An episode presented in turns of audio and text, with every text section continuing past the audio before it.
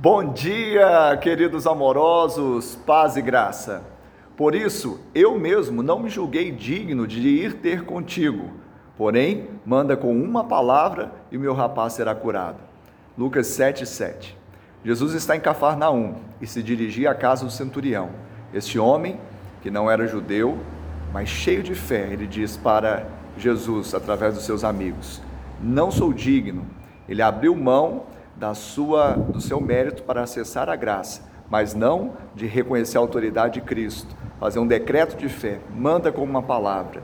E assim foi feito, porque aquele homem, ele acessou a graça, ele fez um decreto de fé e ele se sujeitou à autoridade de Deus através de Cristo Jesus. Que eu e você vivamos assim, agrademos o Senhor e possamos romper no sobrenatural. Que Ele te abençoe e te dê uma, um final de semana de bênção e vitória em seu nome.